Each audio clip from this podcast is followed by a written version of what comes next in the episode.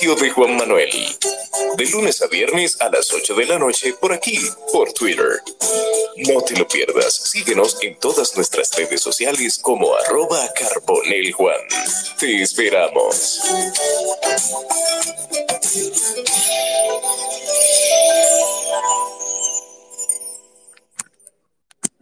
Buenas noches, bienvenidos a un espacio más del espacio de Juan Manuel en Twitter Spaces, como cada semana, martes y jueves, y también en diferido en todas las plataformas de podcast, la que a usted le encante.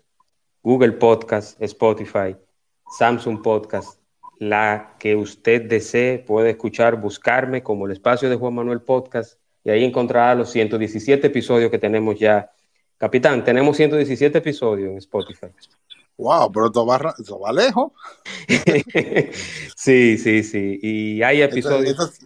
Este, sería el 118. 118, correcto. 118 o 119, exacto. Entonces, es muy, muy interesante. Ya yo llevo dos años haciendo este tipo de espacios en vivo en Twitter Spaces, que es una plataforma bastante interesante y que se creó en pandemia y luego en diferido en las plataformas de podcast que usted considere y le guste. Entonces hoy con un invitado especial, una persona que yo debo reconocer que desde que le hablé de hacer este espacio, dijo que sí, aceptó.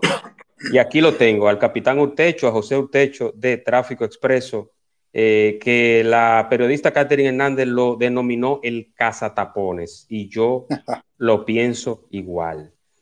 Bienvenido, capitán. Gracias, hermano. Sí, efectivamente, eso fue una entrevista que me hizo Catherine Hernández de una revista que tenía que se llamaba Sala de Espera. Y me llevó, yo la llevé a volar, la subí en el avión para que viera el trabajo en vivo de lo que nosotros hacíamos desde el avión. A él le gustó muchísimo y y la verdad que me, bautizó con el cazatapón. Pues, efectivamente, eso es lo que andamos buscando todos los días, los tapones. Aunque no es tan difícil buscarlos porque siempre están ahí. Siempre pero en eso que estamos. Así es, así es. Y yo muy, muy honrado de tenerlo por acá, eh, capitán. Y quiero empezar precisamente por el Génesis, donde empezó todo. Y yo quiero que hablemos de los inicios o del inicio de Tráfico Expreso, una que cabe destacar y, lo tengo que mencionar que yo tengo muchos años escuchándolo. No, es diciéndole viejo, capitán. ¿eh? bueno, ya son 50 este año. sí, pero, pero realmente, realmente usted hace una labor loable y, y debo públicamente felicitarlo y decirle que yo soy también su fan, así como mucha gente que está acá es fanático del trabajo que usted hace. Pero yo quiero que hablemos de los inicios del tráfico expreso. ¿Cómo inició todo? Bueno, muchas gracias por invitarme. Muy honrado de estar por aquí compartiendo con ustedes que son mis amigos. ¿Y cómo inicia Tráfico Expreso? Bueno, antes no se llamaba Tráfico Expreso, antes se llamaba Expreso Aéreo. Y Expreso Aéreo sale de una idea de Don Teo Veras en el año 1988, donde él coloca un avión pequeño o un locutor a bordo, reportando el tránsito y las novedades que estaban ocurriendo en el momento en el Gran Santo Domingo. Despegaba un avión temprano y desde el aire se comunicaba a la cabina donde informábamos, bueno, en ese momento yo no estaba, donde se informaba del tránsito de lo que estaba ocurriendo en ese momento. Ya luego sí eh, me, me integro yo a, la, a las labores del expreso aéreo, pero no como locutor, sino como piloto del expreso aéreo. Y por eso es que me tiene el, bote, el mote de, de capitán, de capitán de piloto de, avión. Eh, yo tengo una formación de estudiar aviación hace muchos años. Tengo la licencia de piloto comercial eh, para volar, puedo volar en línea aérea. Y en ese, en ese momento, que duró muchos años haciendo ese, ese sobrevuelo, yo inicio en el 2003 como piloto del expreso aéreo. Más luego se va dando la oportunidad fortuita de que el locutor renuncia y no había locutores para hacerlo.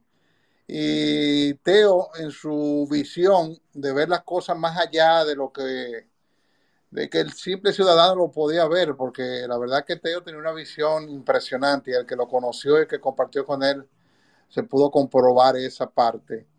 Él me dice en una, oye, pero a lo tuvo el expreso aéreo, y yo dije, pero ¿cómo yo?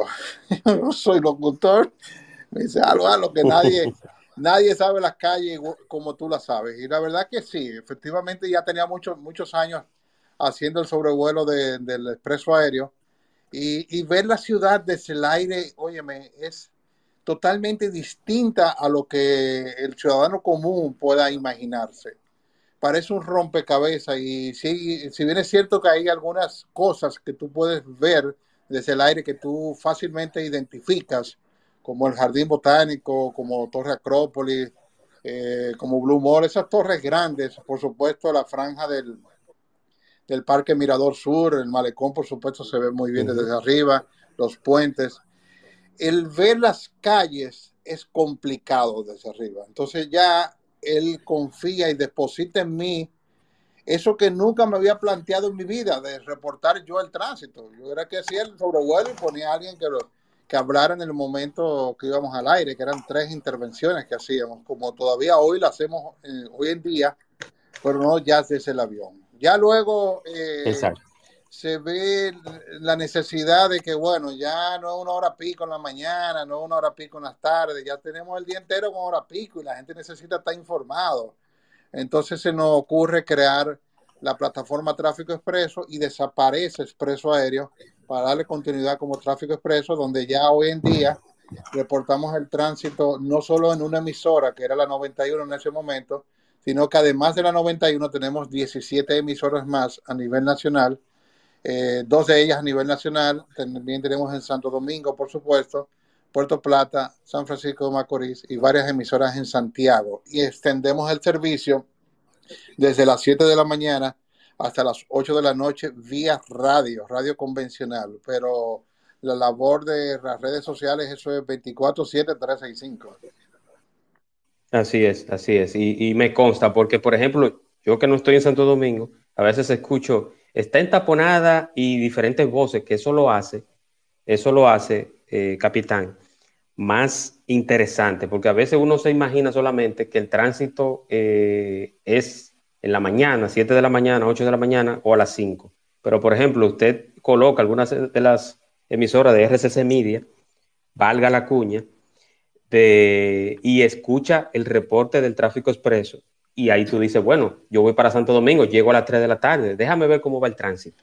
Mira, nosotros eh, hemos creado una plataforma tan completa que podemos darnos cuenta de qué está ocurriendo en todo el país justo en el momento que está ocurriendo. Y créeme, en tiempo real. Tiempo real. si no tenemos la información, Simplemente te pido, dame 15 minutos que yo te consigo la información.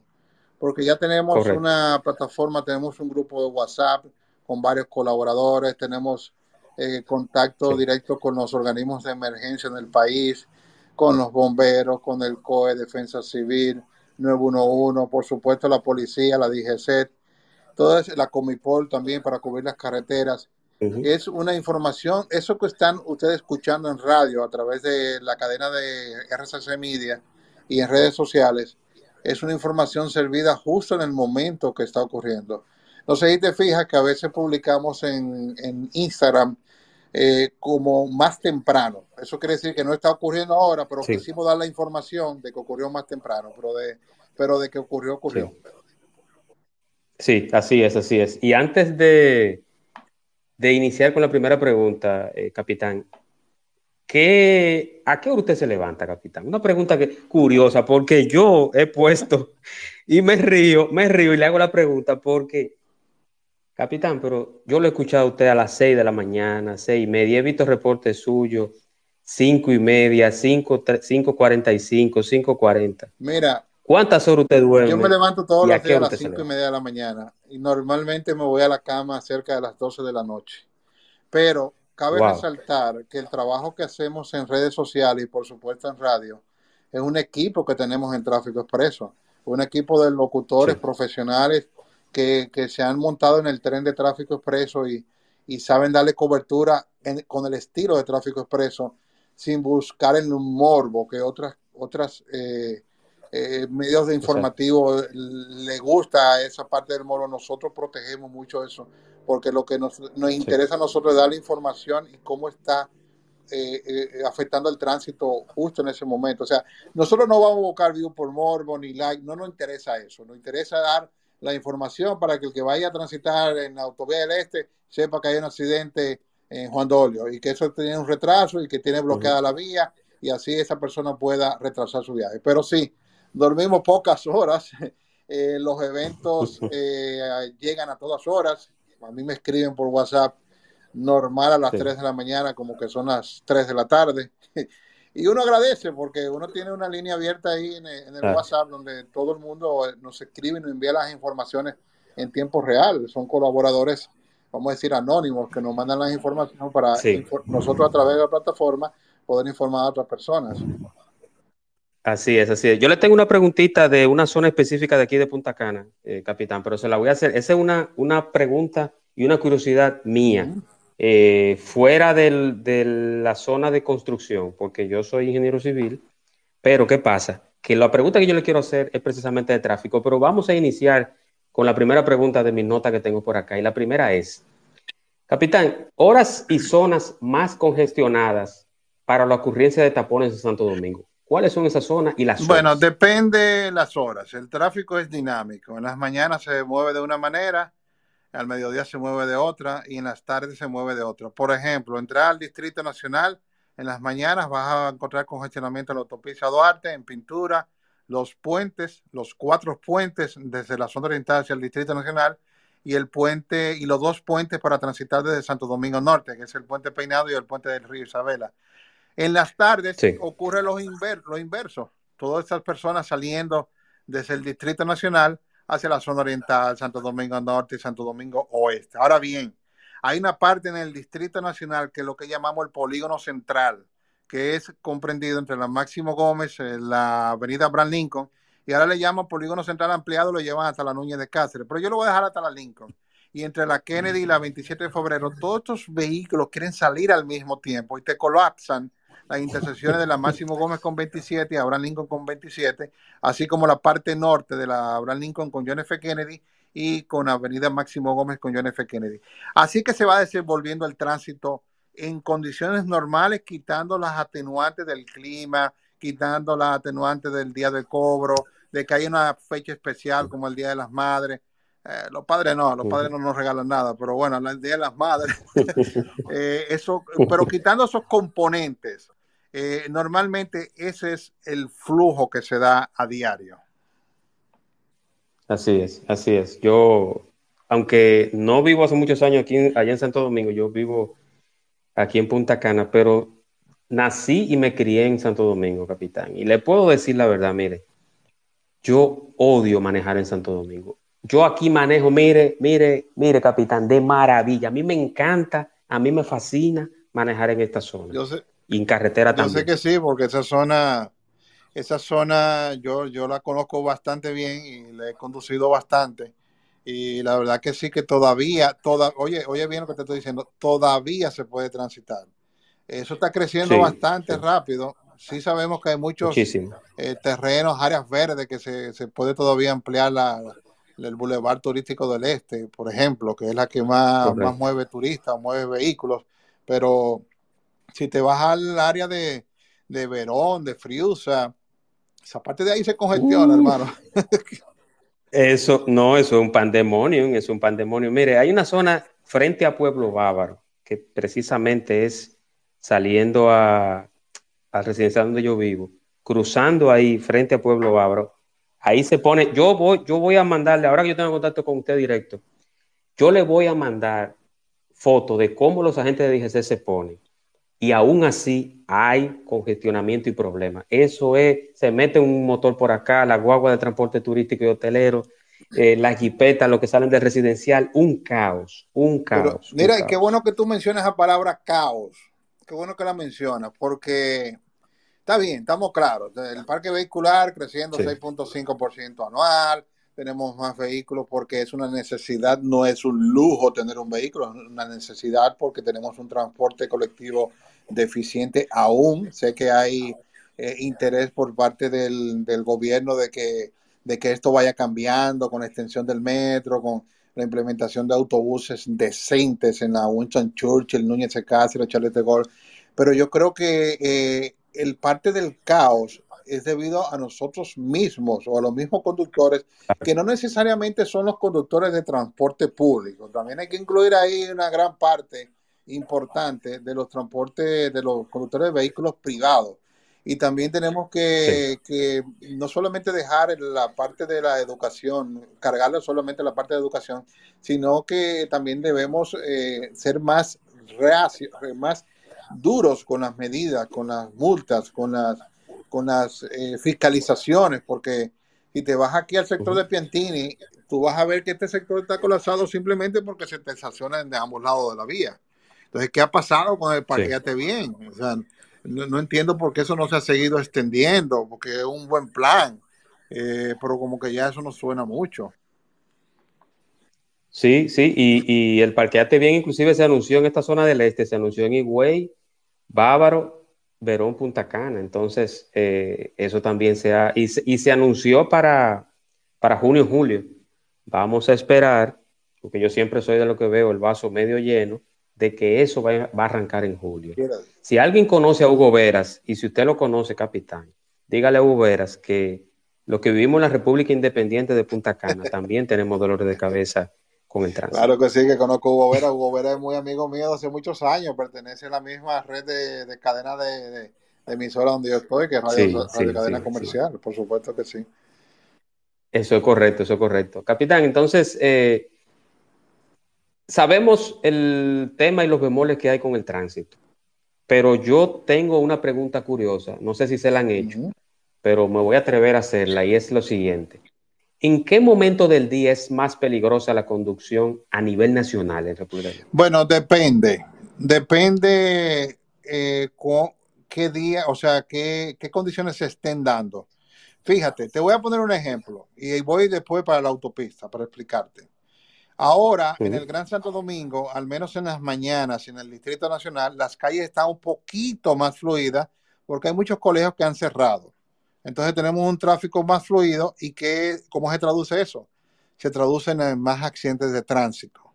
Entonces, si, no, si nos vamos a las autopistas, donde estadísticamente hablando, en base a las estadísticas que llevamos en tráfico expreso, que ya estamos rondando los 200 mil eventos que tenemos registrados y que esta estadística está hablando y que venimos con un proyecto interesantísimo. Todavía no lo puedo decir, pero venimos con un proyecto interesantísimo. Estas estadísticas nos están diciendo que en la autopista Duarte se están produciendo más accidentes que en todas las autopistas del, país. Eh, ¿Y a qué se debe esto? Bueno, muchos de estos accidentes que ocurren son por los cruces improvisados eh, que hay en, esta referida autopista. Si tú te pones a ver la autovía del Este, la autovía del Coral, tomando para Punta Cana, no tenemos esta gran cantidad de accidentes importantes por esta causa. Inclusive tú dirás, bueno, la autopista Juan Pablo II, que es la que va a Samaná, que es una vía eh, relativamente peligrosa porque va a un carril de ida y un carril de vuelta. No necesariamente la autopista donde más accidentes tenemos, ¿eh? Y es por precisamente porque hay un control. En esta, autopista, en esta autopista hay un control. Si te fijas que hay un control por la DGCET, de que no se puede circular ahí a más de 80 kilómetros por hora. Eh, pero sí vemos de estos eh, importantes accidentes que se dan en la autopista Duarte y en algunos tramos de la carretera Sánchez, que es debido a estos eh, cruces improvisados o cruces no autorizados que, generan estos accidentes importantes donde lamentablemente muchas personas pierden la vida. Así es, así es. Y, ese cruce que, por ejemplo, hablando de cruces, y esa información tan puntual como siempre usted la da, capitán, eh, el caso del accidente de los turistas aquí en esta zona es una muestra de ello. Sí, eso es correcto. Ese, ese accidente yo le di cobertura y más o menos serví, vamos a decir que de enlace con, el lugar del accidente y con los con los eh, organismos que dieron respuesta en el del accidente, porque como yo estoy en la mesa interinstitucional del COE, del Centro de Operaciones de Emergencia, en la parte de tránsito, a nosotros nos llegó la información justo en el momento que ocurrió ese accidente, donde teníamos turistas todavía atrapados dentro del vehículo y nosotros manejamos esa información directamente con el COE.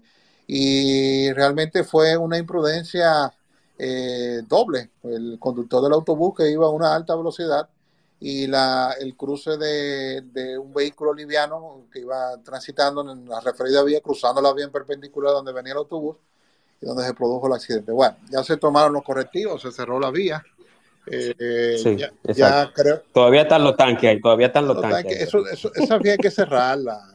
Esa vía hay que cerrarla. Eso, hay que crear retornos operacionales. Eso, eso, no, eso no, no funciona aquí, esto de, de cruces. Si tú vas a tener un cruce, ponle un semáforo porque vamos a estar claros, hay algunos sitios que tú necesitas un cruce, sí, sí, porque sí. Creo que ahí en donde está Cocobongo, ahí, no sé cómo se llama eso, frío, será? Correcto, no, eh, Cocobongo ese, es el cruce de Cocoló, semáforo de Cocoló. ese cruce, bueno, sí, hay que poner, necesita eh, el semáforo que de hecho lo tiene, eh, y creo que no ocurren tantos accidentes ahí, pero donde tú veas un cruce va a haber probablemente muchos accidentes. Eso es así, eso es así. Y recientemente, hace ya aproximadamente un mes, capitán, pusieron uno frente a CEPEN, la oficina administrativa de CEPEN, que, que del otro lado le queda el hospital IMG. Ahí hacía falta un semáforo y se puso. Y está fluyendo de manera. Hay su, su, su desesperadito, como digo yo, que desde que da en verde de una vez al segundo están tocando bocina. Pero por lo menos no hay accidente. Qué bien. Eso, eso es así. Eso, eh, aquí la zona se va, así como va avanzando, así mismo se va, y, el manejo es distinto, que es lo que yo le digo, o sea, lo, chulo, lo bonito de manejar aquí es eso. Hay un tema, hay un tema, hay un tema, capitán, que, lo vamos a, cuando yo le hable de, esta zona específica, pero hay un tema con un sector específico que manejan aquí, que yo quiero tocarlo con usted, pero vamos a abrir los micrófonos para que las personas que estén acá hagan sus preguntas, sus comentarios al señor José Utecho, al capitán Alcázar Tapones, eh, para que hagan sus preguntas, no tengan miedo. El capitán no muerde, eh, es una persona muy afable, así que aprovechen ahora la oportunidad. Entonces, no, no se, no se animan, Mira, capitán. Lo que, se animan, te voy comentando. Eh, tú sabes que en aviación se va aprendiendo, lamentablemente se va aprendiendo de los accidentes de, aéreos. Y por eso es que se llama el, la forma de transportarse más segura, porque lamentablemente cuando ocurre un accidente, se investiga qué ocurrió y se toman los correctivos para que no vuelva a ocurrir. Entonces, eso yo lo quiero traducir al tránsito eh, en el país. ¿Qué tanto se está haciendo para investigar los accidentes? Para que no vuelva a ocurrir otro accidente. Por ejemplo, aquí hay una vía en la Lincoln de que estaban ocurriendo muchos accidentes, no graves, accidentes pequeños, como decimos, bumper con bumper. Y, y se, se, comprobó, según las estadísticas de tráfico expreso, de que esos accidentes ocurrían en las mañanas. Y cuando hicimos el levantamiento, es que el sol le da de frente a los conductores y se ciegan momentáneamente y se meten a la vía y creaban estos accidentes. Entonces sería interesante. sería interesante, bueno, decir, vamos a coger la autopista Duarte. La autopista Duarte están ocurriendo muchos accidentes en el cementerio de, Villa Altagracia, en dirección, si vamos a Santo Domingo, vamos a investigar qué están generando estos accidentes para que no vuelva a ocurrir otro accidente. ¿Entiendes? Sí, sí. Así es, así es. Tengo a Michael en este mismo orden. Tengo a Michael y luego Cecilia. Adelante, Michael, desde la diáspora. Un saludo y bienvenido, Buenas noches, Juan. Un placer, igual. Eh, nada, por aquí, contento escuchando este, este tema que todos dominicanos tenemos que hacer algún tipo de queja con lo que respecta al tráfico siempre. Sabes que eh, con relación al, al, transporte público, una de las cosas que para mí, nosotros una nación que, que mayor, somos una nación que atrae muchas personas a visitar nuestro país y que es parte ya de nuestra economía, el turismo. Yo siento que el paso que nos falta dar a nosotros es tener una mejor infraestructura de, transporte público, porque yo estoy seguro que nuestra, nuestros turistas, hay muchas cosas que se pierden por no poder tomar un autobús público, por ejemplo, porque todos sabemos las dificultades de, del transporte público. Y yo quizás en otros países hasta de, no tienes no necesariamente Europa, qué sé yo, de Sudamérica, los turistas que van a esos países pueden disfrutar y conocer más, del país, sin necesariamente tener que ser trasladado de un lado a otro. Y yo creo que eso es algo que como nación nos no beneficiaría. Otra cosa que, parte de ese comentario, bueno, pero que quizás tendrán algunos de ustedes algún comentario sobre esto, pero otra cosa que me inquieta, y creo que lo había visto antes, es que, por ejemplo, cuando usted busca eh, la lista de los, de los países que tienen más muertes por cada 100.000 habitantes. Nosotros somos uno de los, de los, primeros. Y tú miras la lista de cuáles son los países en el, en el top 20 y la mayoría son países africanos con el peor desarrollo del mundo. Eh, y a mí se me hace imposible creer que, estos datos sean reales. O sea, ¿cuál es la realidad de, de manejar a República Dominicana? ¿Es realmente igual de mortal que, que Gambia, que Burkina Faso y esos países de África? ¿Es realmente esa es la realidad de nosotros? Mira, eh, la primera parte de tu comentario, un saludo, Michael, un placer estar en contacto, hermano. Eh, la primera parte de tu comentario, aunque haces de que hablas del transporte público, creo que nosotros y los gobernantes deben apostar al transporte público colectivo, público, y, y que sea una continuidad del Estado, de que, bueno, si este gobierno ya no tiene no continúa en el próximo cuatrenio, entonces que se dé continuidad a esto, porque que tenemos, no tenemos espacio para crear más vías y, meter más vehículos al Gran Santo Domingo. No hay espacio, o sea, tú no tienes cómo crecer horizontal, al menos que tú le pongas un segundo piso a la ciudad y es un poco más complicado. En la parte de los accidentes, en la plataforma Tráfico Expreso, mm, el cerca del un 45%, casi el 50% de los eventos que generamos a diario eh, son accidentes de tránsito. Y mucho de esto tiene que ver, por lo que mencionaba hace un momento, de las imprudencias que cometen los conductores y sobre todo los, conductores de vehículos de dos neumáticos, los motoristas, eh, que encabezan la lista de, de los involucrados en accidentes graves, donde hay personas lesionadas o personas fallecidas. Por nuestra parte, por la plataforma Tráfico Expreso, nosotros damos cobertura a cerca de 200, 250 eventos diarios. No estoy hablando de accidentes de tránsito, estoy hablando de vehículos averiados. Todo lo que ocurra de la acera hacia la calle, eso es un evento para nosotros. Y eso incluimos protestas, vehículos averiados y, por supuesto, los accidentes. Y de estos accidentes hay una cantidad importante de personas lesionadas durante la semana cuando digo durante la semana, de lunes a jueves. Ya a partir del viernes, sábado, domingo y quizá la madrugada del lunes, vemos que estas cifras se duplican y se duplican las personas lesionadas y las personas fallecidas. Por nuestra parte, eh, no estoy diciendo que son cifras oficiales eh, que lleva el Intrano, que lleva Salud Pública, Servicio Nacional de Salud, pero por nuestra parte, nosotros contabilizamos a diario un promedio de 8 a 12 personas fallecidas sin contar las cantidades de personas lesionadas que suman más o menos unas 40 eh, personas diarios, y eso es mucho.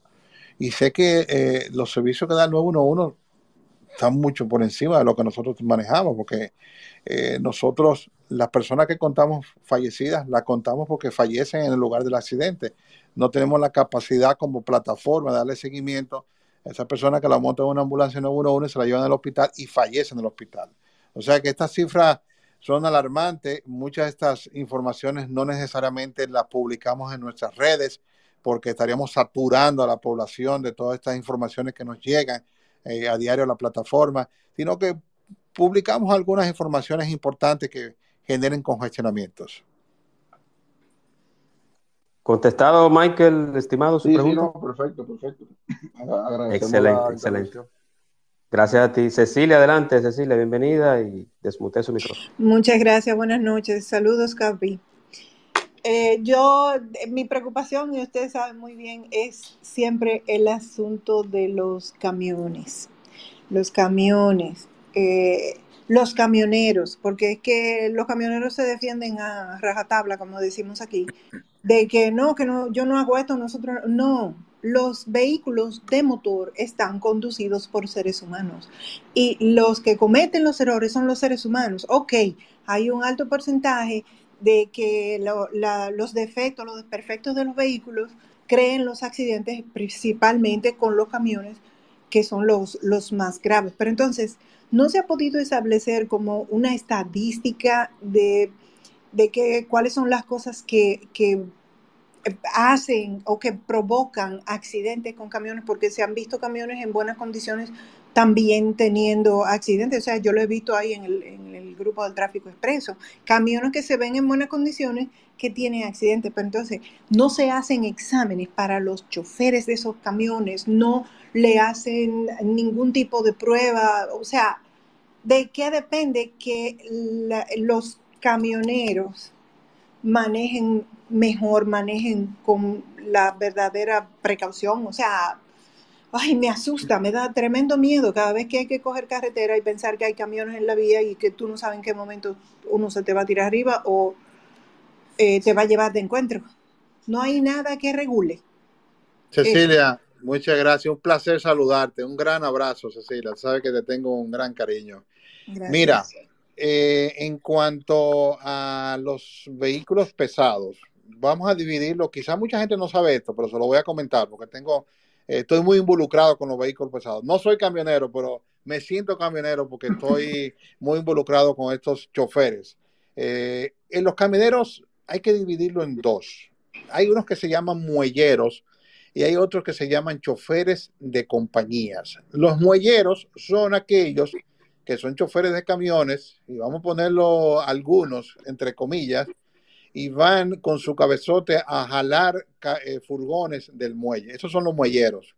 Y por otro lado están los choferes de compañía que normalmente se identifican porque están rotulados. Por ponerte un ejemplo, eh, un chofer de, bueno, no sé si puede decir una marca, pero un chofer de una compañía grande. Estos choferes son más estrictos y en el seguimiento y en su manera de conducir. De hecho, hay algunos de estos choferes de estas compañías que le tienen cámaras mirando al chofer, a los ojos del chofer, y son monitoreados en tiempo real para saber si se están durmiendo en la carretera. Y también le tienen GPS, también le tienen medidor de velocidad con alarmas puestas y que yo lo he escuchado y que lo he visto.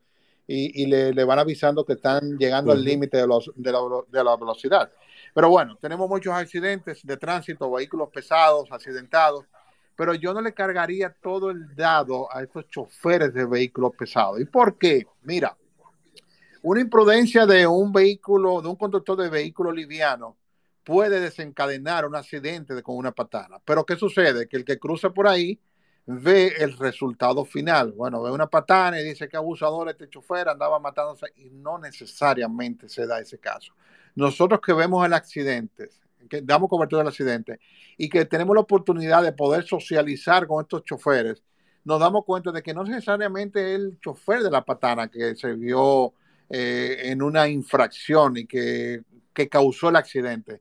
Hay que recordar, el, por poner un caso, el, la situación que se dio una vez en Plaza Jacaranda, en la autopista Duarte, donde se vio una patana que entró casi adentro de la plaza.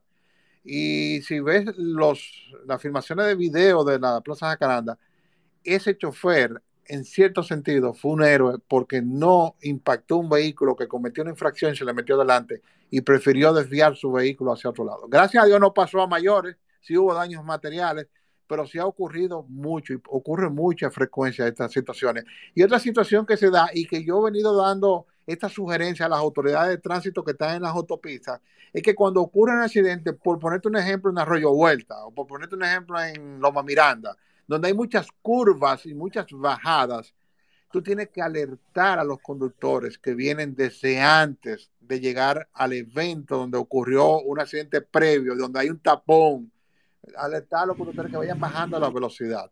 Porque, ¿qué sucede? Se está dando el caso de que ocurre un accidente bajando a Loma Miranda, se hace el tapón, el conductor de la patana viene a una velocidad normal o adecuada o dentro de los límites, y se encuentra con este tapón de repente y ocurre el accidente. Han ocurrido accidentes que, que chocan vehículos que están en el tapón. Hay han ocurrido accidentes donde estos choferes prefieren sacar ese, esa unidad gigante, este camión, de la vía y se viran a un lado de la vía. O sea, creo que es un, como un complemento de todo, de, involucrar a las autoridades, a avisar tiempos antes de que hay un accidente más adelante, porque no necesariamente un chofer de, de, camión está atento a un, Instagram viendo qué está ocurriendo en la autopista. Sí se informa por a través del grupo que tenemos, pero no todos están dentro de los grupos y se dan cuenta de qué está ocurriendo. Sí hay que hacer un trabajo en, en conjunto. En la parte de, la revisión técnica vehicular, que es lo que se llamaba revista, eh, que no se está haciendo justo en este momento y que hay un plan para ya hacer una licitación de la revisión técnica vehicular. Eh, ahora mismo no se está haciendo nada de eso. Eh, se hacen operativos de Semana Santa, de cómo están los neumáticos, cómo están los reflectores, pero esos son operativos, no se hacen el día a día. Aquí hay patanas que andan cabezote, capitán, que andan con goma de bicicleta prácticamente. Son lisas. hay patanas que ni siquiera el capó delante tiene. así mismo, así mismo. Eh, yo quiero hacerle la, el comentario y la anécdota, capitán, que yo trabajé en una multinacional, en una empresa constructora, que a sus camiones, que eran, son unos, eran unos camiones marca Scania, me imagino que usted lo conoce, capitán. Claro que sí. Sí, el Scania le instalaban un sistema, un software que se llamaba iris, así como la parte del ojo. ¿Qué pasa? Que como también en la parte del ojo era, eran los ojos de esa persona que operaba eso, con unos monitores y todo eso, y era tal el seguimiento y el control que cuando un chofer aceleraba intencionalmente varias veces, el camión se trancaba. Y el tipo tenía que pedir cacao y tenía que venir el supervisor con una llave, imprimía un histórico a cuántos segundos el tipo le dio a la aceleradora, cómo llegó, todo, todo, todo, capitán. Un sistema totalmente controlado para camiones de carga y que causan muerte al instante de, los, de las personas que pueden chocar en la, vía. Así es, interesante ese sistema. Sí, en la compañía te puedo decir que son choferes que andan muy por el librito. No te voy a decir que no haya accidentes involucrados con estos vehículos pesados, pero sí, es muy, es muy raro tu ver un accidente de una compañía, eh, un camión de, una compañía involucrado en un accidente. Así es, así es. Eh, ¿Alguien más con alguna pregunta o comentario? Bueno, Michael de nuevo, Michael está activo, Michael se va a ganar eh, un, paso rápido, capitán. ah, no, parece, ya se, se, bajó como hablante, se bajó como hablante, vamos a ver. yo tengo otra pregunta, capitán, El, y ahí vengo ya entonces con, con la, pregunta que le quiero hacer de aquí, de esta zona de Punta Cana. Capitán, la rotonda de Punta Cana, ¿por qué hay tantos accidentes? Eh, eh, ¿Hay un, hoyo negro, un triángulo de las Bermudas debajo de, ese, esa rotonda? Porque, siéndole honesto, le voy a ser muy honesto, ahí por lo menos interdiario hay un accidente de cualquier tipo. Esa es la primera pregunta de esta zona. Y la segunda es el tema de los camiones con carga, con piedras. Eh, se da mucho en todo el trayecto desde la rotonda de Punta Cana hasta Miches, Sabana de la Mar, que hay mucho transporte por la, obviamente por, la, por las construcciones que hay en la zona y las minas y todo eso, porque no sé si la, persona lo sabía, pero de Nisibón, de, de Punta Cana hacia Nisibón, y un poco más allá, Miches y, Sabana de la Mar y el valle por ahí hay muchas minas. Entonces, hay mucho eh, trayecto de, camiones cargados con, material, con roca, con caliche y todo eso. Entonces, yo veo como que eso está un poquito descuidado, capitán. No sé si a usted le ha llegado un reporte, algún informe. Eso está causando mucho problema. Cuando uno va detrás de un camión, inmediatamente uno pasa al carril izquierdo y trata de irse adelante a los camiones.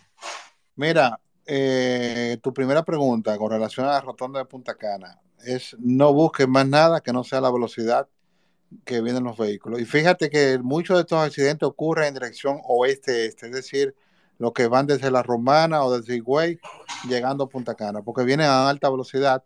Sí, sí, hay unos reductores de velocidad, sí hay letreros que te advierten que baje la velocidad, pero bueno, hermano, nosotros los conductores debemos de poner nuestra parte también y bajarle la velocidad, porque las rotondas no son malas, las rotondas son buenas.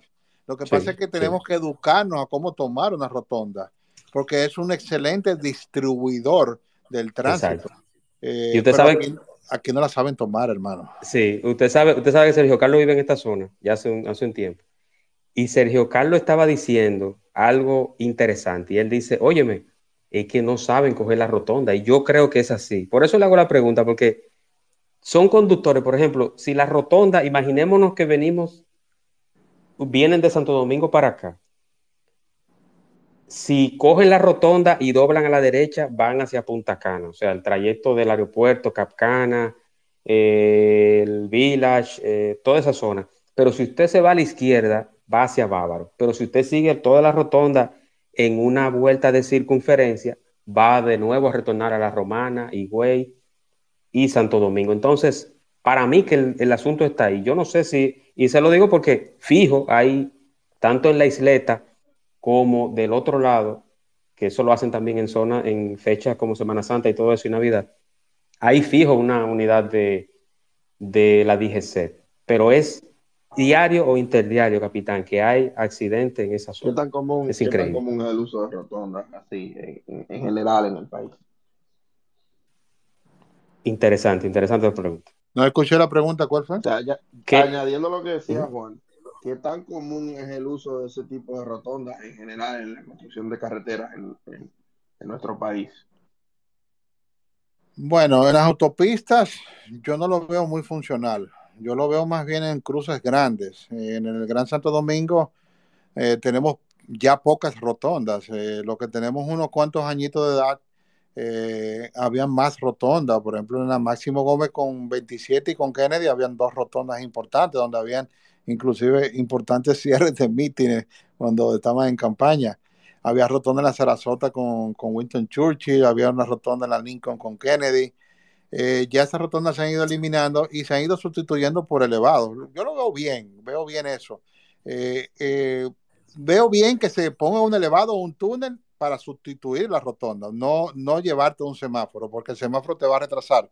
Fíjate que en la rotonda tú vas con un flujo constante, si la supieras tomar, porque tenemos situaciones serias con la rotonda, con las rotondas del Distrito Nacional, entiéndase la Plaza de la Bandera, la rotonda de Intec, rotonda de Arroyo Hondo, tenemos serios, serios inconvenientes con tapones en las horas picos porque no saben tomar la rotonda. Pero, y, mira que yo he hecho algunas publicaciones en mis redes sociales de cómo tomar una rotonda, porque es, como vuelvo y te digo, es un excelente distribuidor. Y mira, la otra pregunta que me hiciste de los eh, camiones con, piedras, eh, yo voy más lejos. Yo, yo también creo que hay que revisar estos camiones que vienen del Cibao, con toda esa carga que sobrepasan la cabina, que ya el, punto de gravedad, el centro de gravedad del camión ya se pierde y que pueden causar accidentes y que de hecho causan accidentes. Pero esto nada más se resuelve cuando tú tienes supervisión en las autopistas. No haces nada con tener DGC puesto en puntos específicos que mucha gente cuando cruza mucho por determinada vía o que viaja mucho ya lo conoce o si no una aplicación como Waze que avisa dónde están los policías si tú los otros puntos no los tienes cubiertos. Yo siempre he dicho que, y lo, lo dije en una, una, entrevista que me hizo Nuria Piera, de que estos, estos agentes de DGCET y si se quiere de Comipol, bueno, Comipol no tanto porque son más asistencia, pero la DGCET tiene que circular en las autopistas. Y cuando vi que trajeron esos motores grandes, dije, aleluya, van a circular, pero ¿qué va? Se están estacionados, entonces no sirve de nada, eso tiene que circular para caerle atrás a esa gente y, fiscalizarlo, y si no pueden transitarlo, detenerlo, y hasta que no le bajen la carga, eh, eh, no lo pueden transitar. Esos, esos, esos motores y sus ocupantes, capitán, están midiendo velocidad más que todo. Sí, sí, sí, eso, no, eso hay que prestar atención, hermano.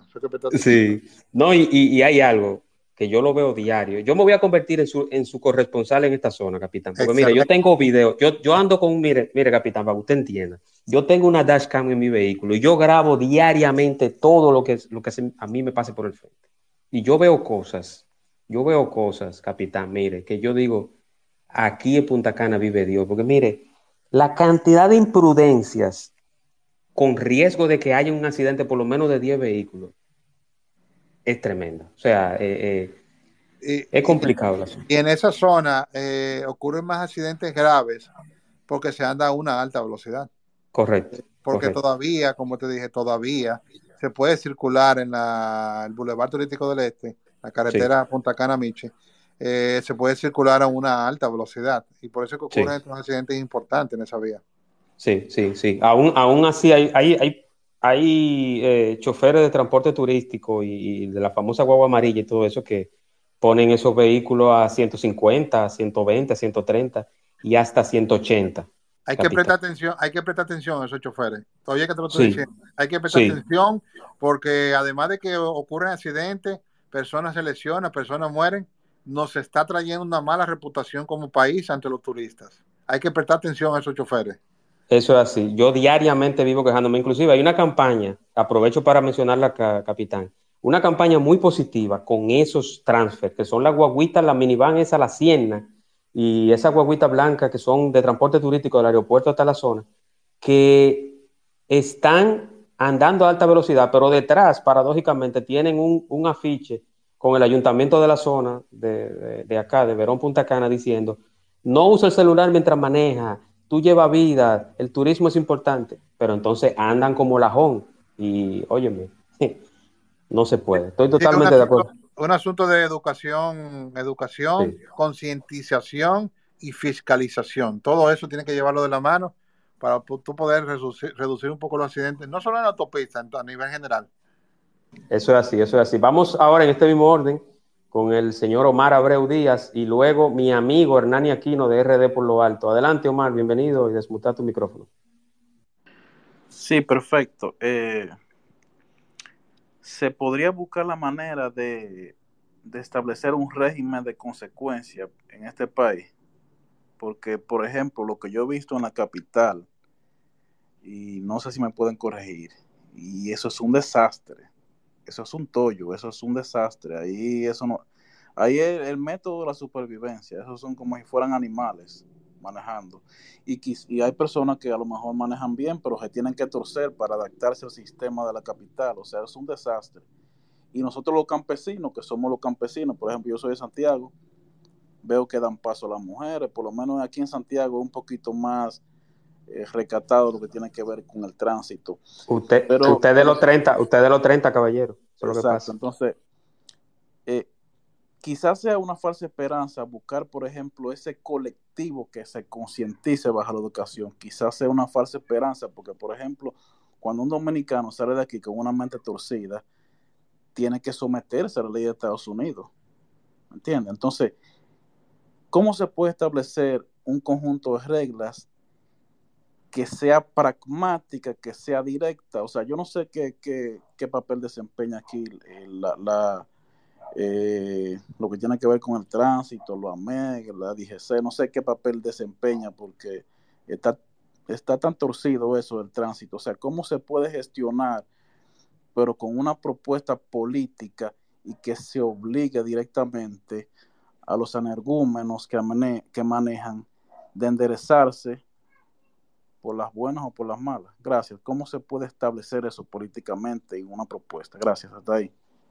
Saludos, Un placer estar en contacto desde Santiago. Me encanta Santiago. Estudié la parte comercial, estudié instrumentos en una escuela de aviación del aeropuerto Cibao y tuve que involucrarme mucho con, los eh, santiagueros. Lo único malo de los santiagueros que son de las águilas. Eso es lo único malo. yo, soy, yo soy liceísta. Mire, si usted es aguilucho, si usted es aguilucho. No, yo, no, yo soy del liceo, yo soy del liceo. Ah, ah, no, pues mire, mire, yo ahora, ahora, yo, yo no le brindo, yo no le brindo un pote wiki porque estamos lejos. Mira, Qué bueno. Omar, un placer estar en contacto, hermano. Sí, el régimen de consecuencia está, está la ley 63-17, pero ¿qué tenemos? Tenemos un híbrido entre la 241 y la 63-17 y digo un híbrido porque, bueno, te aplican la ley para las infracciones, pero te cobran la multa para en la ley vieja. Eh, aquí tenemos dos tipos de multas, que es las eh, multas o las infracciones leves y las infracciones, graves, mil y mil seiscientos sesenta y seis con sesenta y siete pesos. Eh, pero todavía están trabajando con el tema de los reglamentos y estamos hablando de que ya tenemos seis años con esa ley que se promulgó. Entonces, creo que sí, hay que poner empeño para que eh, ya definitivamente se aplique la 63-17, que es una ley interesante y que se está tomando y se ha ido adecuando a los tiempos y con sus resoluciones que se han ido eh, promulgando también, eh, creo que sería interesante, pero ya que se, se, se, aplique, porque inclusive esta ley eh, implica pérdida de puntos en la licencia, implica multas importantes, implica inclusive hasta cárcel, porque el en un semáforo rojo, tú conducir borracho, te puede decir que es un crimen es un crimen. Usted tiene un arma en la mano, anda conduciendo, tiene un arma en la mano. Entonces, eh, el tener una licencia debe considerarse, considerarse como un privilegio. Eso es correcto, eso es correcto. ¿Contestado, Omar, su pregunta? Sí, sí, bueno, para ser breve, las leyes están, eso es claro, las leyes están ahí, pero, o sea, es como una gestión pragmática y directa, o sea, que se lleve a cabo. Y claro, es correcto lo que dice. Muchas gracias por la información. Mira, Omar, eh, Omar, usted aguilucho, usted aguilucho, Omar. Sí, el de Siva, sí, el de sí, sí, yo soy, soy, soy, aguilucho. Mira, eh, para agregar un poco más, no voy a decir que el tránsito se ha salido de la mano, pero creo que creo que hay demasiadas infracciones y pocos agentes de tránsito. Creo que anda por ahí el asunto. Y también muchos dominicanos tienen, no voy a decir doble moral, pero sí tienen como doble forma de pensar de que cuando los DGC no hacen nada, dicen que la policía no está haciendo nada, pero cuando la DGC se pone la pila a fiscalizar eh, infracciones, dice que están abusando. Entonces, tenemos que ser coherentes.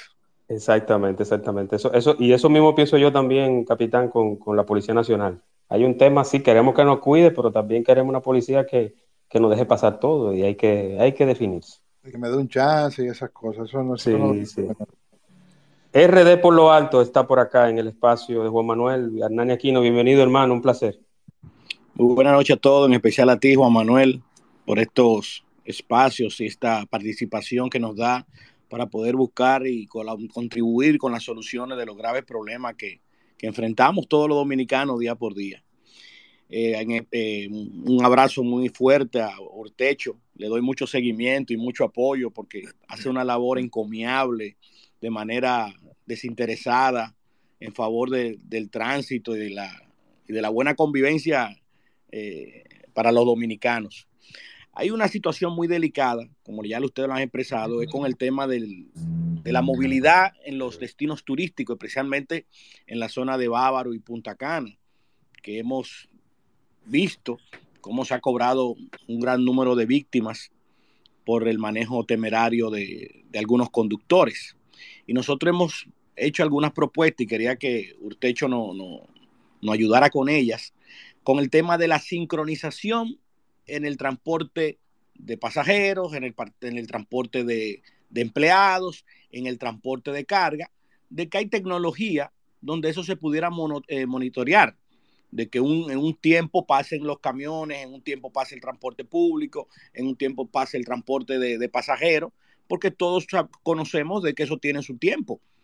A una, a una hora salen los empleados, a una hora está el escolar, a una hora se puede transportar carga y eso pudiera contribuir a que no hubiera tantos accidentes de tránsito en esa zona.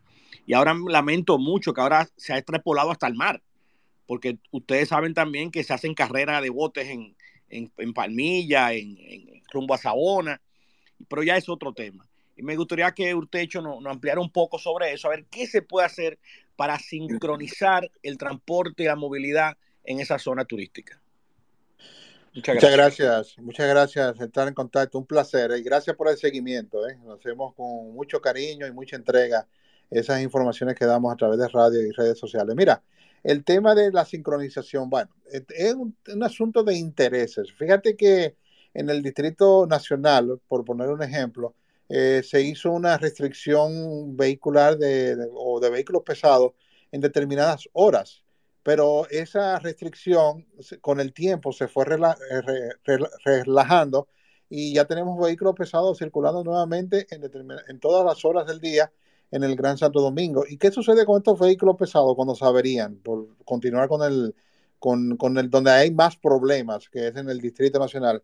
Cuando un vehículo de estos pesados se, tiene una avería, sobre todo los que van transitando en calles o avenidas que están ya saturadas de tapones, este vehículo pesado dura horas y a veces días. En una ocasión estuvimos dando cobertura a un camión que duró una semana averiado en la República de Colombia, al norte de la ciudad, y creó serios inconvenientes hasta que llegó un momento que se buscó una grúa y se movió el camión y se, puso un, en el centro de retención de, de, la DGZ, ahí del Coco. De Chepa no había una familia ahí, capitán. ¿eh? Bueno, yo, yo hasta relajé con eso. Yo le iba a comprar un bizcocho, le iba a partir un bizcocho ya. La verdad que esto. Entonces, cuando tú tienes una situación de, de vehículos pesados averiados, como en la Máximo Gómez, ahí en el Farallón, subiendo desde la Independencia hasta la 27, tú vas a tener un carril menos y eso se va a repercutir en todas las redondas de, de, de, de esta vía. Cuando se tiene un accidente en el kilómetro 9 de la autopista Duarte, cualquier día de la semana al mediodía y que se dura eh, horas ese camión y crea importantes congestionamientos. Y creo que esto también tiene que ir de la mano con la fiscalización. O sea, bueno, se cayó esta madera del kilómetro 9, pero qué tan segura estaba esta madera, qué tan rápido iba este chofer circulando ahí que, que, esta, carga se fue de lado y, se, y creó estos inconvenientes que se traducen al final en tiempo y dinero en todos los conductores que tienen necesariamente que transitar en esa, en esa vía. Fíjate que se está dando ahora últimamente y que yo a principio de semana llamé al Intran y me quejé con eso, porque estamos viendo que en la Avenida Bolívar, en la México, en el Distrito Nacional, están transitando las patanas normal y a altas velocidades.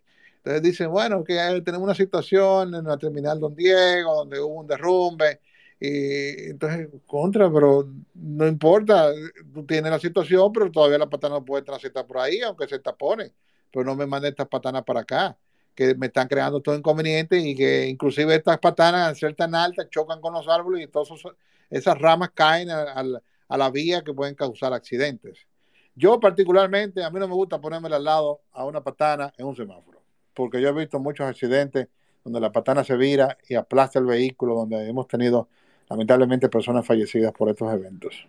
Me suscribo a esa, a esa opción, eh, capitán. Don Hernani, ¿respondido a su pregunta? ¿Alguna curiosidad adicional? No, correcto, no se instruye mucho con el querido amigo Urtecho. Un abrazo.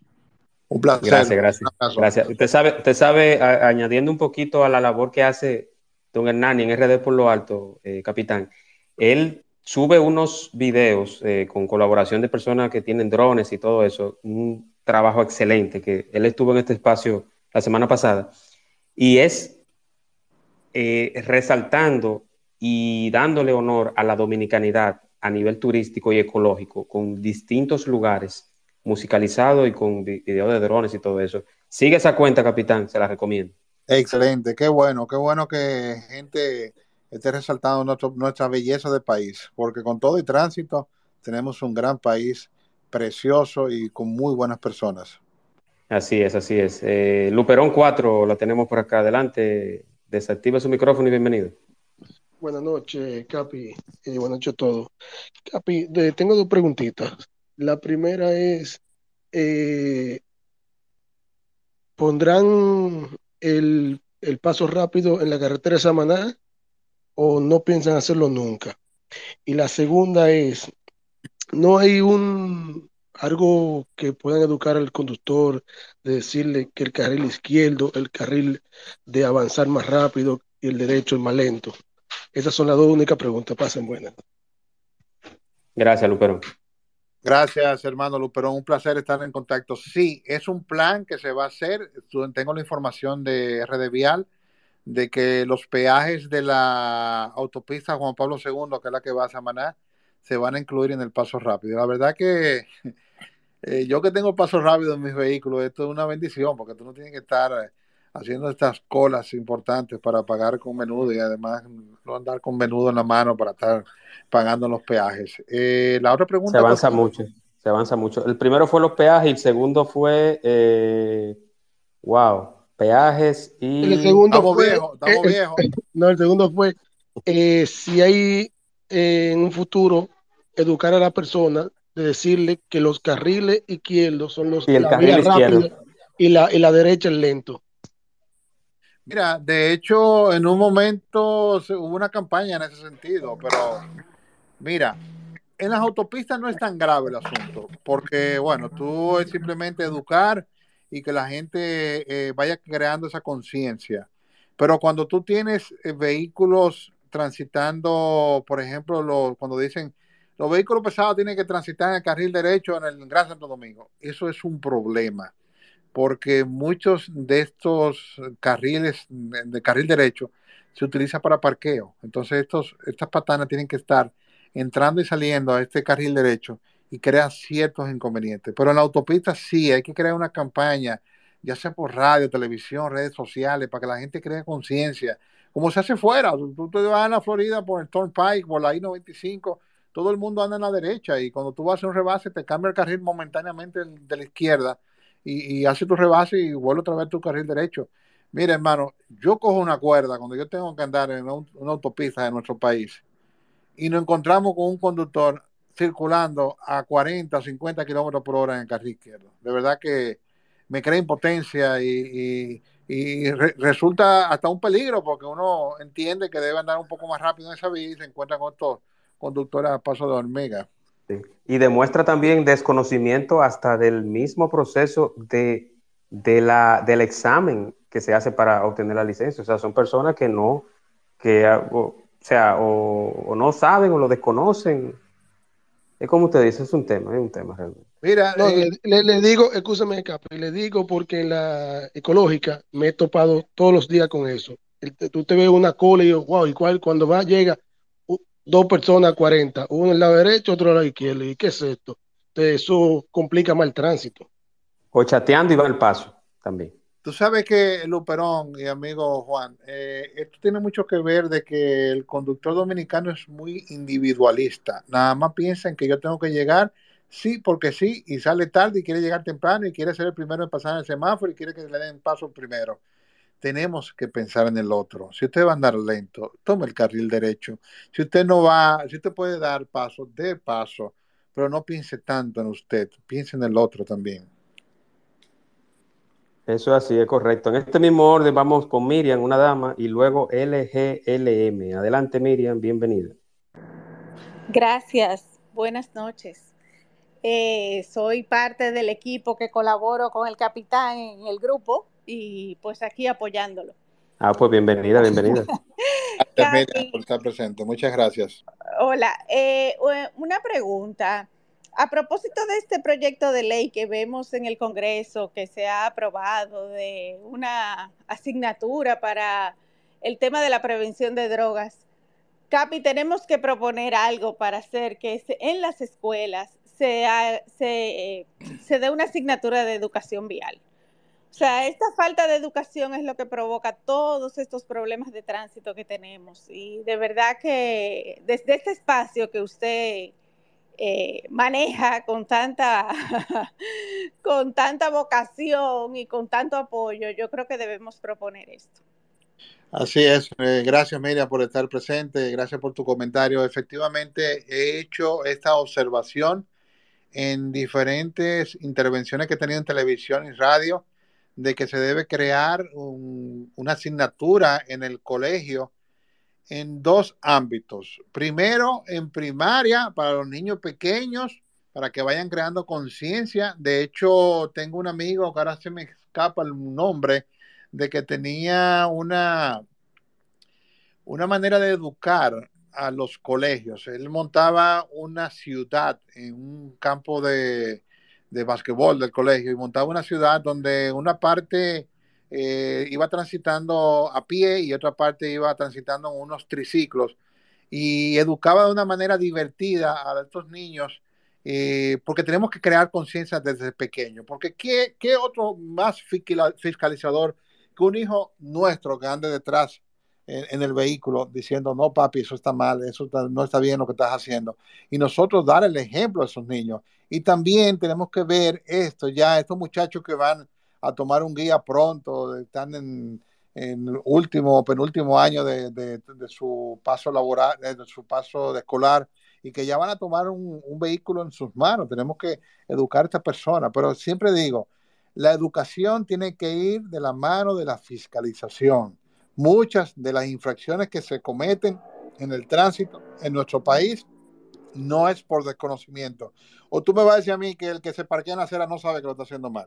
O tú me vas a decir a mí que el motorista que anda eh, pasándose los semáforos rojos o que anda circulando en la acera no sabe que lo está haciendo mal. Lo está haciendo mal y lo saben. Y te das cuenta que lo está haciendo mal porque se comporta de una manera agresiva cuando tú lo enfrentas. O cuando tú te encuentras de repente con un motorista de frente, eh, eh, se comporta de una manera distinta a aquella persona que que hace una infracción por desconocimiento, porque puede darse el caso también que se, por desconocimiento se comete una infracción. Contestada Miriam, su pregunta. Gracias, Capi. Sí, sí, definitivamente eh, la fiscalización es parte del asunto, pero yo creo que tenemos que empezar a empujar ese tema de educación, que como muy bien usted dice, debe ser en esos dos ámbitos. Totalmente de acuerdo. Gracias. Bienvenida, Miriam, y gracias por el apoyo tanto al capitán primero y luego a mí. Muchísimas gracias. Vámonos con LGLM, ya estamos culminando. Yo tengo dos últimas preguntas para usted, capitán, para no agotarlo mucho, para que usted pueda volver en el futuro. no hay problema. LGLM, adelante, bienvenido. Buenas noches. Adelante, le escuchamos. Pero usted es locutor, LGLM, usted tiene una voz de locutor. Perfecto, buenas noches. Eh, nada, me llegó eh, me llegó la notificación del grupo. Eh, pasé a saludar a Urtecho, que tenemos relación ya de larga data. Eh, él sabe que yo le mando fotos y videos a cada rato. Yo soy un consuetudinario de los que manejan la 30 de mayo en el desorden de la 30 de mayo. Ahí están los muelleros, ahí están los camioneros, eh, o sea, ahí están los que van a buscar furgones y los de empresas privadas. Eh, y eso es el real desorden. O sea, eh, si, si, el país se maneja de esa manera, no vamos bien. O sea, esto es un sálvese el que pueda. Lo último que yo hice en mi vehículo fue poner un dashcam por si la moca algún día me pasa algo, cuando menos sepan qué fue lo que me pasó porque ahí los camiones hacen y deshacen. El motorista, ah, no, igual que los camiones, van por el carril izquierdo, te cruzan para el derecho, van sin casco, sin, sin, es. sin placa. Eh, cuando tú vienes a ver, eh, eh, los, que, los que mandan sin casco son los que están llamados a cumplir la ley, o son agentes del orden, o son efectivos militares. Entonces, es una cosa como que yo no creo que esto es de educación, yo creo que esto es de, de, de consecuencia eh, fuera de aquí, por la experiencia que tengo, todo el mundo respeta, pero respeta ¿por qué? Porque tú faltas y la multa te da en la madre. O sea, fuera de aquí no relajan con eso. Aquí, no, aquí no hay problema, métete, no te preocupes que, o sea, eh, uno expone, yo vuelvo y lo repito y lo he dicho muchas veces, aquí, aquí no, no se maneja, aquí se sobrevive. O sea, uno prende el vehículo y tan pronto uno baja la rampa del parqueo. Es más, hasta bajando la rampa del parqueo puede venir un delivery en vía contraria y, abollarte una puerta. O sea, esto, esto es un imposible. Y después un hijo, y después un hijo, y después un hijo, que hay que mantenerlo la vida entera. Por eso le digo, o sea, eh, eh, yo no creo que sea, mire, para usted sacar una licencia, usted tiene que hacer un examen tiene que saberse la ley, lo mínimo que le piden. Y eso es aquí y en cualquier parte del mundo. Entonces, eso de que no, que hay que, que tenemos que volver. No, hermano, usted tiene una licencia. Usted sacó la licencia, mira, la multa que te sale es esta. Punto. y que se aplique. Que se aplique. Otra cosa que yo también veo aquí, todo aquí es un operativo. Aquí, camino al este, hay en cualquier día de la semana siete eh, asuntos de esto de velocidad. En cualquier día de la semana, de, aquí a la romana, tuve si hay siete radares.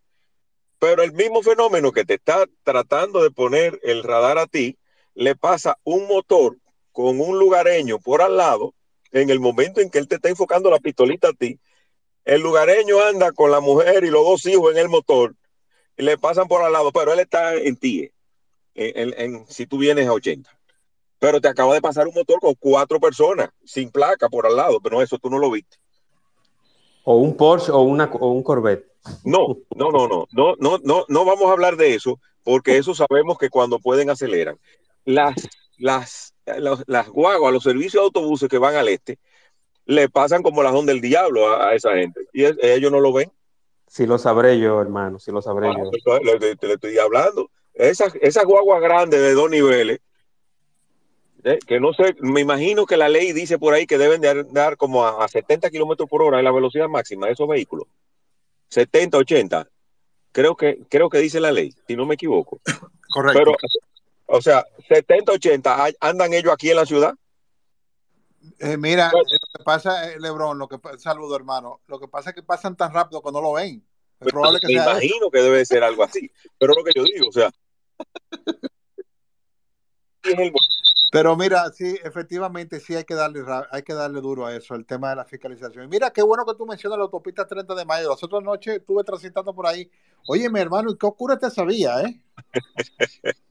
La, verdad que yo no sé cómo no ocurren más accidentes. No, no, no, no, Es una boca de lobo. Óyeme, yo, yo cojo eso varias veces a la semana y eso es, eh, yo no sé cómo uno sobrevive. Eh, yo, yo voy a sobrevivir. Mira, hermano, tenemos que hacer un trabajo importante de iluminación de, auto, de vías y también de señalización vertical y horizontal. Hay que hacer ese trabajo porque muchos, muchos de estos accidentes están ocurriendo por estas oscuridades que hay. Mira la República de Colombia, la verdad que es imposible transitar en esa vía de tan oscura que hay. Yo no sé, no entiendo. O sea, la, la condicionan y de repente está apagada. Mira lo que pasó cuando vinieron a la cumbre de los presidentes, la autopista de las Américas se iluminó por completo. Ve a ver ahora cómo está, todo completamente apagada. Un operativo muy bonito. Eh, y por otro lado, eh, los oí hablando de las rotondas. Pues las experiencias que tengo de las rotondas fuera de este país son maravillosas. O sea, la rotonda, eh, por ejemplo, en, España tú llegas y tú llegaste a tu esquina, y, o sea, a tu intersección, y ya tú sabes quién estaba primero que tú. Y el, todo el mundo sabe quién va primero de, que, quién, y entra a la rotonda, circula en la rotonda solo y sale por donde va a salir. En ese momento entra el que sigue, hace el giro y sale por, por donde va a salir. Y todo, y todo fluye. Pero aquí no, aquí todo el mundo llegó de último y quiere pasarse y llegar de primero. O sea, aquí, hay que darle duro con el asunto de la fiscalización. No hay de... Es lo, es lo que te mencionaba, que pensamos de manera muy individual. Afuera una intersección que no hay semáforo y no hay, tiene el four way, four way stop, allá se respeta. Llegaste tú primero, tú tienes que pasar primero y después voy yo. Claro, claro, Así es. Pero nada, eh, excelente espacio. Eh, muy bueno. Mientras tanto, uno se desahoga un poco y ojalá alguien oiga algo y, se mejore un poquito el tránsito. Cosa que yo ojalá que sí. Pero De eso, de eso y aprovechando hablando de espacio y de que alguien escuche, aprovechando esa parte, este espacio y los demás, dense una visitadita por Spotify y busquen el espacio de Juan Manuel Podcast. Es totalmente gratis, yo no cobro nada, no tengo Patreon, no tengo una ONG, no pertenezco a ningún partido político, pero si ustedes me apoyan, este espacio seguirá creciendo. Entonces, el espacio de Juan Manuel Podcast en todas las plataformas, en Spotify, en Google Podcast, en Apple Podcast y en la que usted le encante, podrá escuchar este espacio con el Capi Techo y los que le siguen anteriormente. Tengo a Giovanni el capitán, con alguna pregunta o comentario. Bienvenido, Giovanni. Eh, un placer, la verdad que estoy sorprendido con la calidad de, este conversatorio. Yo me he vuelto un aliado del Capitán de los medios de comunicación. Me ha encantado tanto este conversatorio que eh, lo pongo a disposición. Mi programa sale los lunes a las 7 de la noche en Vida 105.3. Que hagamos esto, pero en vivo en la radio. Y que promovamos también tu podcast y que sigamos promoviendo que la sociedad civil, nosotros que hemos ido a otros países, sabemos que no en todos los países se puede hacer un diálogo tipo como el que nosotros hacemos desde la sociedad civil planteando soluciones. Porque yo siento que a veces las autoridades realmente no tienen autoridad. Eh, tenemos un tema también cultural, lo que hemos estado hablando. Ahora mismo yo estoy parado en una esquina, yo estoy viendo cómo el semáforo está en rojo y pasan tranquilamente. ¿Por qué? Porque no hay un policía. Por que no podemos cumplir la ley cuando haya un policía. Aprovecha, aprovecha y dale, aprovecha y dale la calle la intersección al Capio Techo para que movilice a su, no, Aquí, no hay ninguna, aquí no hay ninguna señalización. La vía que tiene preferencia debe tener un pare a la otra que no lo es. Entonces el vehículo, primero, aquí no se respeta un pare, tú ves un pare aquí, pero tú mismo sales a manejar mañana en Estados Unidos, yo acabo de ir allá, y el, paro, el pare allá te da terror, pero aquí no significa nada. Entonces realmente hay un tema cultural que los medios de comunicación tenemos que seguir insistiendo. Si todos los comunicadores que estamos al lado de techo empezamos a hacer alianzas, por eso yo digo eh, eh, que el espacio de Juan cuente con un, que hagamos un programa en vivo al aire, con un space, con las reglas lógicamente. Mira, es una patana que está pasando y se, fue, y se fue en rojo en el semáforo. En rojo, en rojo. Y tiene otra atrás, mira, y también se va a ir en rojo. Bueno, frenó. Entonces, eh, Juan, cuente con mi espacio. Vamos a ponernos de acuerdo para que. Sí, claro que sí. Yo lo llevo a cabina y la verdad que hacemos mucha le preguntamos a la gente, hacemos que la gente hable, para que nos oigan, es un año preelectoral, la gente tiene que saber, déjame ver si, mi candidato está poniendo ese tema eh, en su propuesta de política, porque si no va a seguir pasando lo mismo, tenemos una ley nueva, no tiene reglamento, hay mucha gente que tú le preguntas ahora, ¿cuál es la ley de tránsito? Y te sigue diciendo la 241, que no pasó por encima de ello que hay una ley nueva de tránsito, esta serie de cosas son cultura definitivamente. Felicidades, Juan y Capi. Ya usted sabe, mi afecto y mi cariño. Gracias, Giovanni. Giovanni es parte del, del grupo de staff, de los que están detrás de Tráfico Expreso, los que me dan apoyo y, que me aguantan todo mi cacarrabio y me jalan mi oreja también. Ahí veo también a Ramón que está dándome apoyo. Muchas gracias por la participación. Sí, definitivamente sí, hay que trabajar el tema de la de las fiscalizaciones. Tenemos una ley robusta, pero que no se está aplicando. Entonces no, eh, tenemos como, un, una, eh, tenemos un, híbrido entre dos leyes, una vieja y una nueva, entonces como que no, hay muchas confusiones. Así es. Giovanni, cuenta conmigo, hermano, y nos ponemos de acuerdo. Yo, yo estoy abierto a cualquier posibilidad y, y siempre y cuando sea para enseñar, para aprender y para educar, siempre el espacio de Juan Manuel estará disponible. Eh, le envía saludos su compadre, Capi, Miguel Ángel Grullón. El doctor Miguel Ángel Grullón le manda saludos.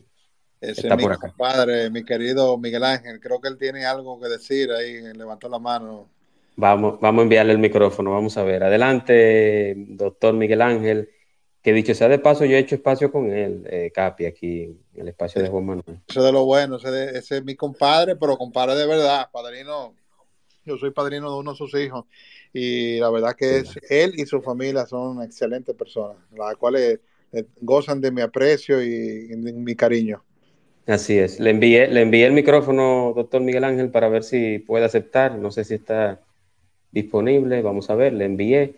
Mientras tanto, eh, ah, bueno, ya está como hablante. Adelante, doctor. Bienvenido.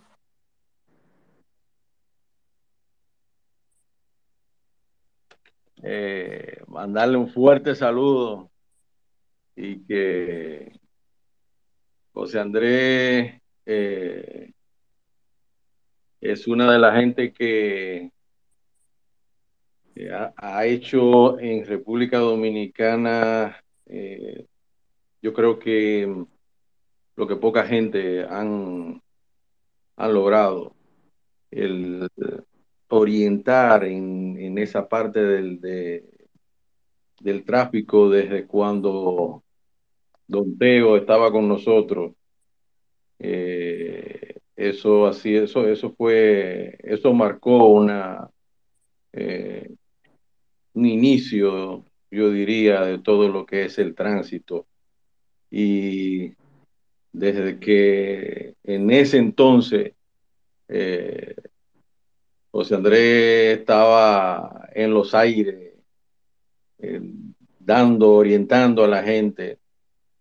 Y bueno, a partir de ahí nos conocimos y y hemos hecho una amistad bastante, bastante amplia, tanto así que somos eh, compadres. Así que mi fuerte abrazo y saludo. Y usted tiene ahí filete, mi querido Juan. Sí, así es, así es. Eh, como digo yo, una viga, porque aunque no fue tanto que me fue difícil, pero yo sé que el CAPI no es eh, muy asiduo por estos lares y yo eternamente le estaré agradecido por haber aceptado estar en el espacio. Bueno, usted agarró algo, usted agarró algo ahí que es difícil. Compadre, un placer estar en contacto. Usted sabe que le tengo un cariño muy especial a ti y tu familia. Así que te mando un gran abrazo. Y para mí eh, es un honor estar aquí en este espacio. A mí, yo te lo dije, Juan Manuel, esto es peligroso porque tú me pones a hablar de tránsito y me dan las 12 de la noche aquí hablando. No, no, ya vamos, ya vamos, ya vamos a concluir, ya vamos a concluir, Capi, porque no quiero que usted se me... Mire, el tránsito depende de usted y las informaciones. Entonces, si usted se me desvela, si usted se me desvela, entonces hay problema. Mañana estamos toditos cruzados. Capitán, yo tengo eh, una pregunta interesante y es con la que quiero culminar este espacio y es, ¿Cuál es su mayor satisfacción y su mayor decepción haciendo todo esto? Primero eh, el expreso aéreo y ahora el tráfico expreso. ¿Cuál han sido ambas? Su mayor satisfacción y su mayor decepción. Mira, mi satisfacción son muchas.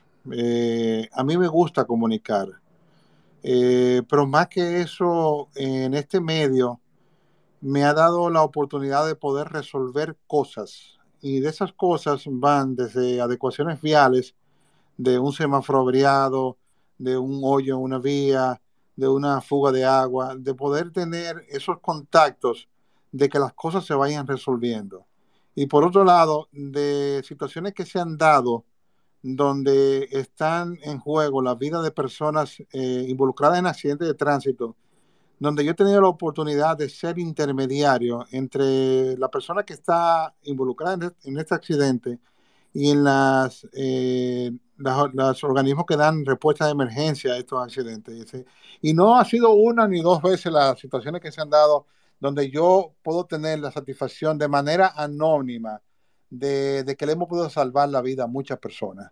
Creo que lo que es comunicar, lo que es eh, poder viabilizar estas ayudas de, adecuaciones viales, de que las autoridades escuchen a uno, de, de punto de vista eh, de, que no ha dado la vida dentro casi 20 años informando de tránsito y viendo el tránsito todos los días durante todo el día y viendo cómo se va moviendo el tránsito de que tomen en cuenta estas sugerencias que nosotros damos y a veces no tanto, a veces no se da tanto de estas sugerencias eh, sean aceptadas, pero creo que en sentido general, de las satisfacciones que a mí me ha dado es poder informar a la gente de que evite eh, tapones por situaciones que se estén dando en las vías, de poder ayudar a personas que estén en una situación de, calamidad. Mira, Juan, cuando tú te ves involucrado en un accidente, tú te ves de una manera muy vulnerable. Y cuando tú puedes ayudar a una persona, ya sea estando en el lugar, porque también he estado en el lugar ayudando a personas, eh, o, qué sé yo, haciendo una llamada, eh, viabilizando eh, los, servicios de emergencia como se dio en Punta Cana, como se dio en La Romana en una, ocasión, como, como una persona que tuvimos con personas atrapadas en vehículos ahí en, cerca de Baní, que pudimos intermediar y, y esas personas, gracias a Dios, se salvaron. gracias por esta intervención, intervención que nosotros tuvimos de las cosas, que la otra parte que tú me preguntas de, la, de las cosas no tan buenas que da esto del tránsito, bueno, cuando yo quisiera que se dieran algunas cosas y no se dan. Por ejemplo, te voy a poner un ejemplo. Cuando se hizo el tema de la adecuación de poner en un sentido de vía el polígono central ampliado, eh, yo sugerí en un momento de que eso se podía resolver con el parqueate bien simplemente con el parquete bien. Y se ha visto de que al final yo tuve la razón, porque se pusieron muchas vías en un solo sentido, siguen los tapones y ahora están con el parquete bien. Y el parquete bien, en cierto sentido, ha ido funcionando. Esas cosas quizás me pueden crear un poquito de ansiedad, de, me podía sentir mal por esas cosas, tú sabes, pero en sentido general, esto que no estaba planificado en mi vida y que lo estoy disfrutando al máximo, eh, tú dices, bueno, tú casi no duermes, pero yo vivo esto que estoy haciendo, eh, vivo el informar, vivo el poder ayudar a cualquier hora del día y noche, yo vivo poder ayudar, como poder intermediar con una persona que está atrapada en un edificio, en el techo de un edificio que está ahogando porque hay un incendio en un apartamento y poder intermediar con los bomberos eso yo lo vivo y que se pueda salvar a esa persona, de verdad que para mí eso me hace el día. Qué bueno, qué bueno, qué bueno. Y eso me consta. Y solamente es una muestra, eh, con la muestra, con la simple muestra de, con el entusiasmo que usted da la, la información en la 91, que es mi emisora, aunque no se está escuchando aquí, que por cierto, Capi, no, me digas, no, se, no se está escuchando aquí en Punta Cana la 91.3. Déjeme eso en mi mano, déjeme eso en mi mano que yo voy a resolver eso. me preocupa, sí, me preocupa, me preocupa, porque yo tengo que escucharlo por la mañana, aunque no menciona esta zona del este, pero, pero esa es mi emisora y, no se está escuchando. Yo le escribí por Twitter a Carlotti, que nos seguimos en Twitter, por cierto, y a Bexabe, eh, para que tengan eh, conocimiento las dos, pero no me respondieron. Me imagino que. Carlotti, pero, Carlotti está en una una situación de salud, ella ah, ahora mismo está interna inclusive, por eso están escuchando, pero ella está recuperándose, hablé con ella hace un par de horas y me dice que está recuperándose, esperando que pronto se recupere porque hace mucha falta en el programa. Así es, así es, y elevamos la, la, petición al Todopoderoso para que así sea. Capitán, eh, antes de culminar, yo quiero invitarlos a todos eh, nuevamente, tanto a usted, capitán, como a los demás, a que sigan la cuenta en Spotify, el espacio de Juan Manuel Podcast, y esta también Carbonel Juan M, aunque en el audio no, no sale la M, pero un tema técnico ahí que pronto se solucionará. Pero el próximo martes tendremos a Omar Espinal, hablaremos sobre adopción en RD, todo el tema de la adopción, el proceso, las trabas, todo lo que conlleva ese proceso tan importante en la vida de un ser humano que es la adopción, acá en el espacio de Juan Manuel. Martes, 8 de la noche, como siempre en Twitter Spaces y luego en diferido en las plataformas que usted considere, como Spotify, Google Podcast, Apple Podcast y compañía por acciones. Capi, muy agradecido. Yo quiero que aunque mucha gente lo sigue, pero yo quiero que usted dé su coordenada, donde lo pueden seguir tanto en Instagram como en Twitter. Bueno, en radio estamos en Radio Cadena Comercial. Yo salgo en vivo en la 91, 7 y 15 de la mañana. Estoy en televisión también, Color Visión, a través de la Noticias SIN a las 8 y 10 de la mañana. Y en nuestras redes sociales, eh, arroba tráfico expreso en Twitter, Instagram y en Facebook. Ahí estamos informando de tránsito y algunos temitas más. Hoy publicamos un par de cosas del sumergible que lamentablemente eh, perdieron la vida. Así es, así es, muy penoso. Eh, capitán, yo me siento, para mí, mire, yo le voy a decir algo, de todos los invitados que yo he tenido por acá, hay algunos que voy a mencionar, por ejemplo, Ciris de León, el ingeniero geólogo Ciris de León, para mí fue un sueño tenerlo acá, pero usted es uno de ellos. Yo sigo su trabajo hace mucho tiempo, le admiro, le auguro a usted, a su familia, a todos sus allegados, mucha salud, mucho éxito, eh, siga así. Y nada, yo espero que este no sea el último, que lo tenga por acá con otro tema ligado al tránsito y, quién sabe si hacemos algo mensual aquí. Amén, amén. Muchas gracias a ti por invitarme. Tú sabes que cuenta conmigo. Eh, cuando me hablan de tránsito, yo me corro, yo no miro horas. yo, este es un tema que me apasiona y la verdad que conversar con ustedes ha sido bastante eh, satisfactorio para mí. Muchísimas gracias por invitarme y por supuesto en un futuro estaría disponible para volver con ustedes. Claro que sí, claro que sí. Gracias. Recuerden, próximo martes, adopción en RD con Omar Espinal, entendido en la materia. Eh, los espero por acá. Sigan esta cuenta, eh, recálquenlo, promocionenlo y gracias por participar. Buenas noches. Capi, un abrazo, cuídese mucho. Gran abrazo, hermano. Buenas noches. descanse y que, que, no haya tapón esta noche ni.